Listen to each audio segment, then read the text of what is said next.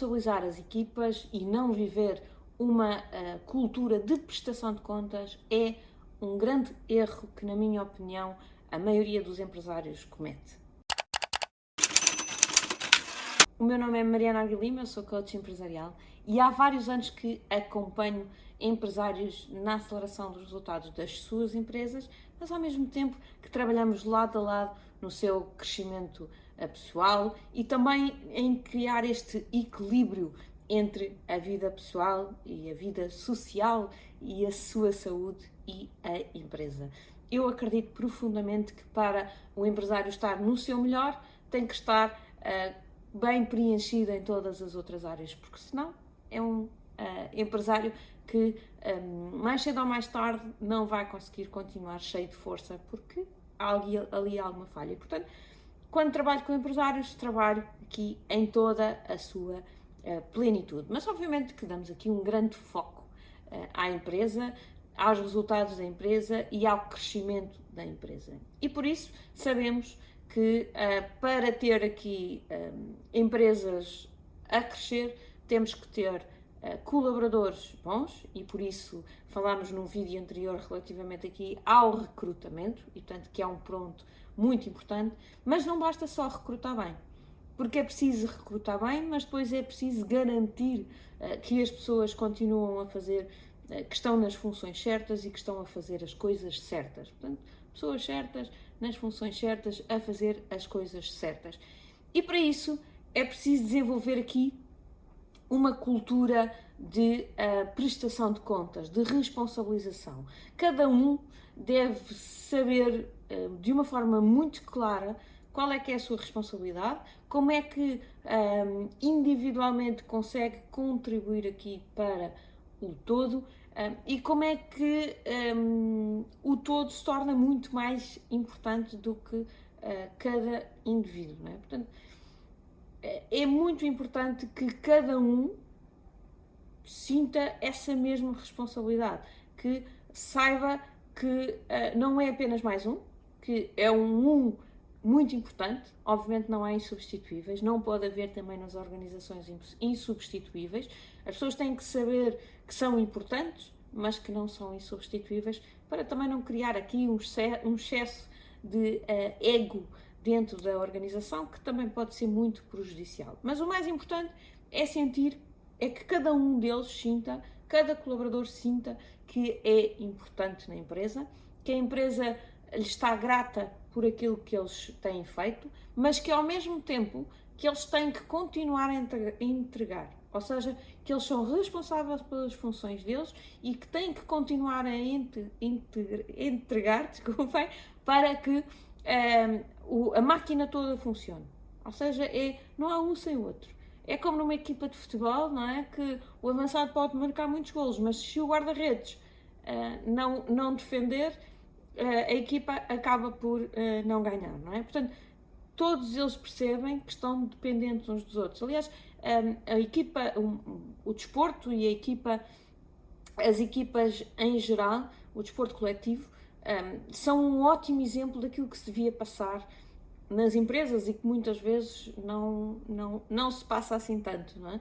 os, os, os treinadores de qualquer desporto coletivo percebem que o espírito da equipa é a coisa mais importante que um, ele tem que manter, não é? Mais do que ter dois ou três indivíduos muito bons, que também ajuda, mas tem que ter uma equipa, uma equipa forte, uma equipa coesa, em que quando um defesa falha, há outro e vem fazer a dobra, que quando o defesa só, o, por exemplo, o defesa lateral só, não é? O, o extremo, para quem percebe um bocadinho de futebol, normalmente desce para fazer a dobra caso haja ali um contra-ataque. Portanto, tem que haver aqui, não percebo, não, não, é, não sou propriamente estratega de futebol, gosto de futebol, não sou propriamente estratega, mas hum, esta, esta interdependência dos jogadores e eles perceberem que quando um falha, há outro tem que imediatamente intervir, é, era, era muito interessante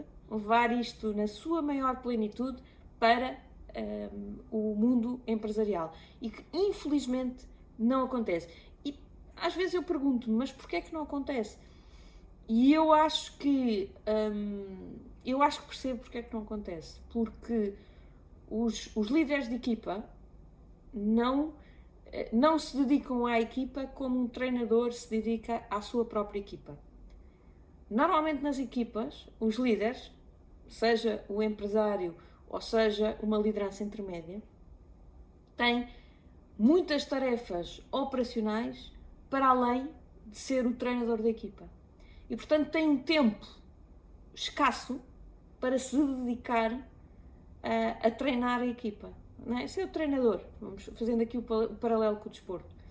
Portanto, ele dedica um tempo muito pequenino a ser o treinador e, e, e, e dedica todo o resto do seu tempo a ser, um, a ser operacional, a fazer outras tarefas que nada têm a ver com a equipa, ou que, pelo menos não de uma forma direta, ok? Um treinador de qualquer desporto, o que é que faz na vida? Treina. Passa o dia todo a treinar os jogadores e passa o dia todo um, a ligar, o, a ligar o, o, os jogadores entre eles e passa o dia todo a treinar o mindset dos jogadores. São, é? Há o físico e há a cabeça. E as duas coisas são muito importantes de ser treinadas. E só, assim, e, e, e, só assim é que eu consigo explicar porque é que realmente na, na, no desporto a maior parte das equipas funcionam tão bem em equipa, obviamente, algumas têm mais qualidade, outras, outras menos, às vezes há treinadores melhores e treinadores piores, como em tudo na vida, é? mas uh, em média, realmente os, as, as equipas funcionam muito melhor no desporto do que nas empresas. Portanto, esta é a primeira coisa que eu acho que é importante vocês pensarem: é um, se vocês ou as vossas lideranças intermédias se estão a dedicar o tempo necessário para terem equipas fortes, equipas coesas, equipas que uh, têm esta responsabilização, que percebem que uh, cada um deles é importante e tem que fazer muito bem o seu papel e inclusivamente tem que dobrar, é? falando aqui a linguagem do futebol, é? tem que fazer a dobra do, um, do parceiro quando por alguma razão ele falha. Ok? Portanto, isto é o ponto, é um dos pontos. O outro ponto é a questão do viver uh, no mundo da prestação de contas. O, quando, quando olhamos, lá está, para uma, uma equipa de qualquer desporto, quando acaba o jogo, o, o atleta tem uma panóplia de indicadores que lhe permite avaliar quanto é, quanto, quanto, quantos passos falhou, quantos, com, quanto, quantas, quantos, quantos remates fez, eh, quantos gols marcou, quantos quilómetros correu, uh, como é que foi, uh, como é que teve o ritmo cardíaco, sei lá. Enfim, há, uma, há, há, um sem número de indicadores, uns mais seus, outros mais do jogo, não é? Um, que lhe permitem que permita a cada jogador analisar a sua performance individual. E depois conseguem também ver a performance da equipa como um todo. ok? Portanto, acredito eu, nunca tendo estado num balneário de uma equipa profissional, mas acredito eu que eles depois fazem uma análise profunda daquilo que aconteceu. E vão, e cada jogador uh, tem a sua própria análise de, do seu próprio jogo, do jogo da equipa e do seu jogo individual. Isto tudo com base em indicadores, em números. A minha pergunta é: e na sua empresa? Tem indicadores que mede semanalmente e que lhe permite aferir, quer do ponto de vista global da equipa, quer do ponto de vista individual, qual é que é a performance? Tanto a nível de quantidade como a nível de qualidade? É muito importante que realmente em todas as empresas haja medição de indicadores, que haja aqui a orientação para a prestação de contas, que as pessoas estejam disponíveis para, um, para mostrar aquilo que fazem e uh, aquilo que não fazem e como fazem. Ou seja, porque não é só a quantidade que vale, é a quantidade e a qualidade. Muito, muitos colaboradores, quando, quando começam a sua atividade. Estão muito preocupados com uh, fazer, fazer, fazer. É? Lá está, por exemplo, a gente faz uma lista de tarefas e o objetivo é fazer aquelas tarefas todas. E isto, embora, obviamente, a lista de tarefas seja uma coisa importante e, e bastante orientativa, não chega. Porque eu não, não, eu não quero que os meus colaboradores façam as coisas só por fazer. Só porque está na lista eu vou fazer. Não. O objetivo é perceber que aquelas tarefas têm que se traduzir em resultados. E se eu estou a fazer aquelas tarefas e se elas não estão a, a, a produzir o resultado previsto, então eu não devo continuar a fazer. Eu devo pensar o que é que eu tenho que fazer diferente para realmente produzir os resultados que eu quero produzir. Portanto, obviamente que eu não posso deixar de fazer, não é? Por isso é que temos aqui objetivos de quantidade e de qualidade. Eu tenho que saber medir se estou a fazer a quantidade prevista, mas também se estou a fazer a qualidade prevista. Vamos, por exemplo, falar num vendedor. Eu, quando traço objetivos para um vendedor, eu digo: tens que fazer 10 contactos por dia, mas tens que fazer uma venda por dia ou duas vendas por dia. A quantidade tem que lá estar, mas a qualidade, não é? aqui neste caso medida é, fruto de uma taxa de conversão, é? também tem que lá estar. Eu tenho que saber que ele tem que converter à volta de 20%.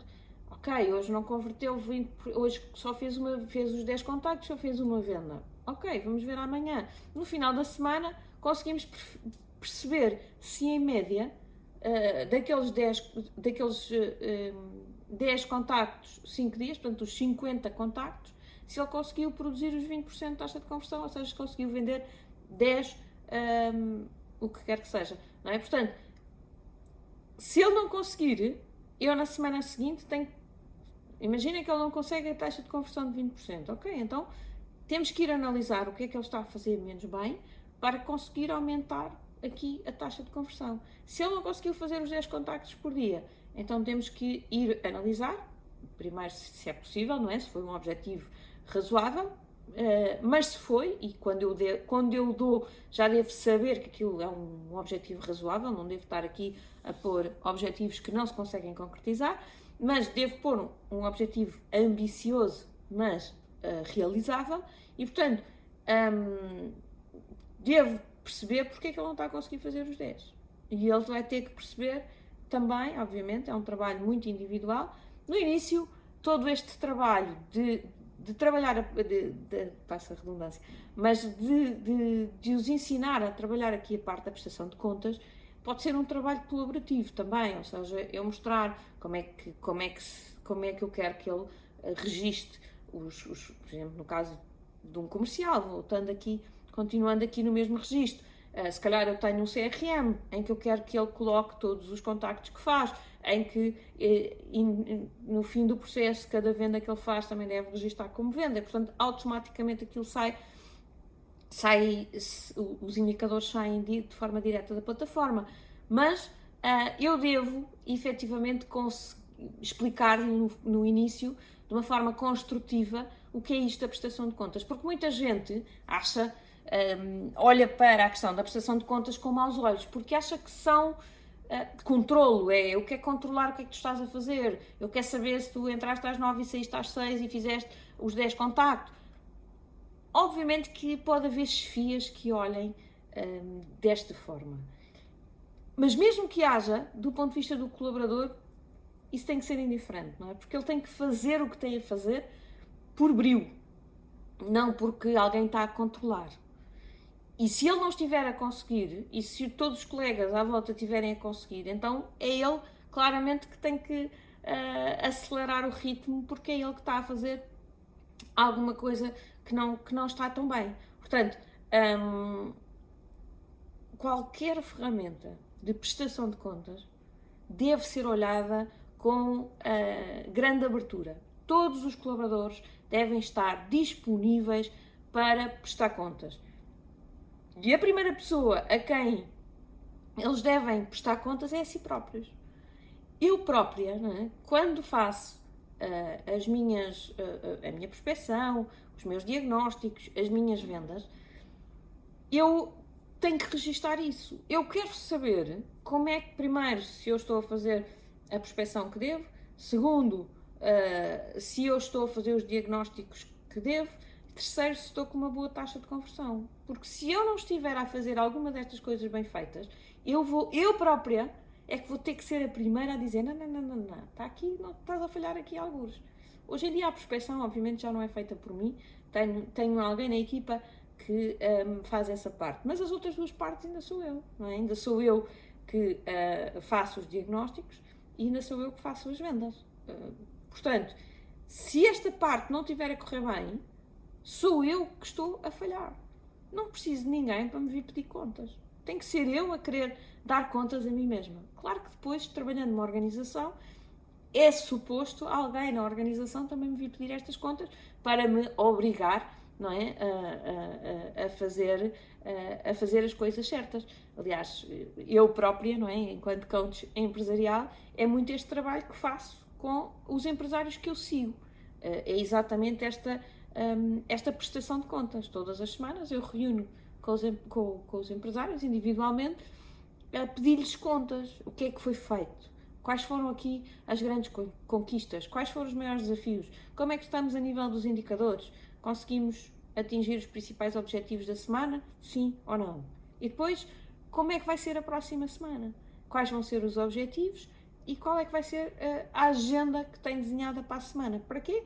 Para um, conseguir um, todas as semanas mantê-los nesta, uh, neste, neste, mindset da prestação de contas. E eu posso vos dizer que a maior parte dos empresários estão comigo, e já estão comigo há 3, 4 anos, exatamente por, por esta razão porque eles sabem que se não tiverem ninguém a pedir-lhes contas semanalmente, que eles se vão desleixar.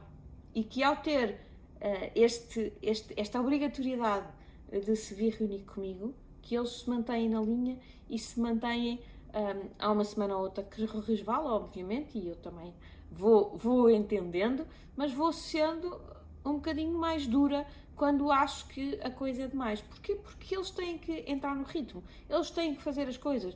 E é isto que vocês também, enquanto líderes de, de uma organização e líderes de equipas, têm que também fazer com a vossa equipa, que é um, passar do uh, todas as semanas pelos principais indicadores uh, e pelos principais, pelas principais ações que um, a vossa equipa deveria fazer e perceber, ok, fizeram ou não fizeram, quantidade, e teve o resultado previsto, sim ou não. Pode ser taxa de conversão, mas pode ser outra coisa qualquer, ok? Porque as coisas, nem toda a gente está relacionada com as vendas e não só as pessoas que estão relacionadas com as vendas devem ter objetivos, está bem?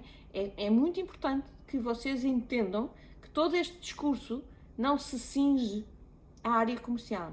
Este é um erro que uh, muitas empresas têm. É que têm objetivos, aquelas que têm, têm objetivos para a área comercial muito claros, mas depois não têm objetivos para todas as outras áreas. Uma área de produção tem que ter objetivos, uh, uma área financeira tem que ter objetivos.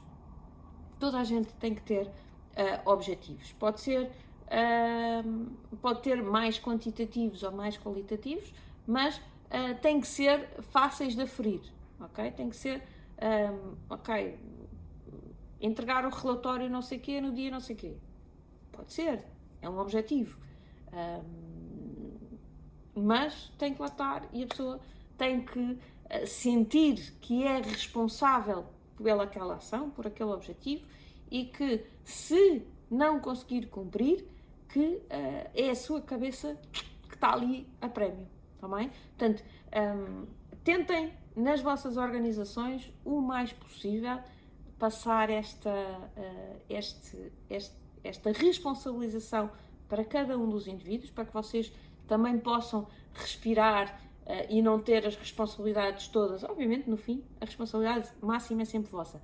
Mas se vocês tiverem aqui responsáveis intermédios, ficam um bocadinho mais aliviados. Mas atenção, as pessoas têm que assumir mesmo essa responsabilidade à séria e têm que uh, assumir a prestação de contas associada a essa responsabilidade e são vocês que têm que pedir essa prestação de contas se uh, perceberem que a pessoa sozinha não vai lá. Não é? uh, se vocês precisarem de alguém para prestar essas contas e para vos ajudar na aceleração dos resultados das vossas empresas, já sabem que podem contar comigo, porque eu estou aqui para ajudar todos os empresários a serem melhores empresários, melhores gestores e também, obviamente, pessoas uh, mais, mais completas e com estas vertentes todas, não é? a vertente da liderança, a vertente da gestão do tempo, a vertente da gestão de empresas, são várias áreas em que eu trabalho de perto com todos os empresários uh, que sigo um, e por isso, se for o seu caso, conte comigo. Basta enviar um e-mail para info.marianaguilima.com um, e, e dizer que queria saber mais sobre a, a nossa ajuda e eu estarei totalmente disponível para falar um bocadinho consigo, explicar, perceber melhor os seus desafios e perceber como é que eu posso ajudar também.